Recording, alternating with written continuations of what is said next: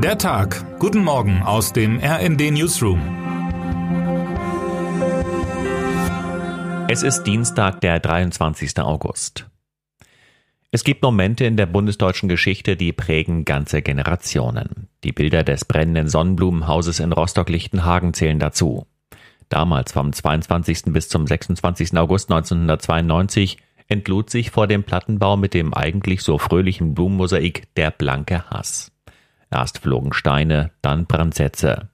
Als die Flammen aus der zentralen Aufnahmestelle für Asylbewerber und Bewerberinnen schlugen, applaudierte draußen der Mob und versorgte sich weiter mit Alkohol. Drinnen saßen die Menschen aus Osteuropa und Vietnam in Todesangst. 30 Jahre Rostock-Lichtenhagen. Die Übergriffe haben Deutschland verändert. Sie waren eine Zäsur, die bis heute nachwirkt, schreibt mein Kollege Steven Geier, stellvertretender Leiter unseres Hauptstadtbüros in seiner großen Analyse. Die damals eilig herbeigeredete Analyse Rostock-Lichtenhagen sei ein ostdeutsches Symptom gewesen, erweist sich 30 Jahre später allerdings als falsch, so Geier. Richtig ist zwar, dass zur explosiven Mischung neben der Überforderung aller Beteiligten und dem Politikversagen auch das Gefühl des Nicht-Gehört-Werdens beitrug und das größere Ausmaß an Fremdenfeindlichkeit in der Ex-DDR. Doch die naive Vorstellung, dass das Gedankengut, das zu den Ausschreitungen führte, dem Westen fremd war, hält der Realität nicht stand.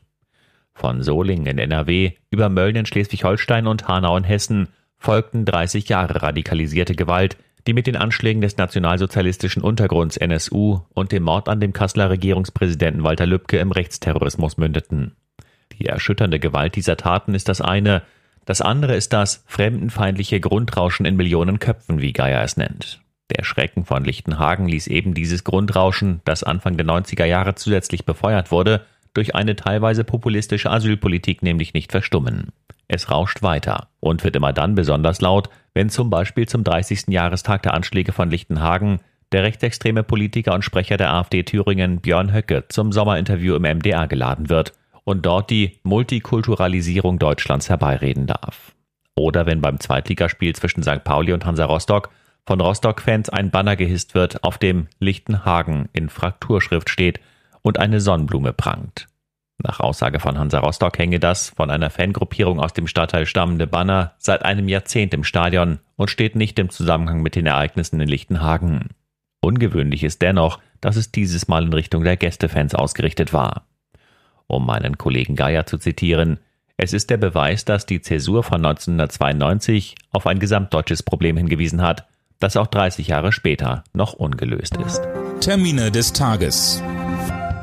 Konferenz Krim-Plattform. Unter anderem NATO-Generalsekretär Jens Stoltenberg, Bundeskanzler Olaf Scholz und Kanadas Premierminister Justin Trudeau kommen in einem Online-Meeting zusammen, um die Zugehörigkeit der Krim zur Ukraine zu betonen. Und der Umweltausschuss tagt. Nach dem Fischsterben in der Oder kommt der Ausschuss im Landtag Brandenburg zusammen, um über weitere Handlungen zu diskutieren. Was heute wichtig wird.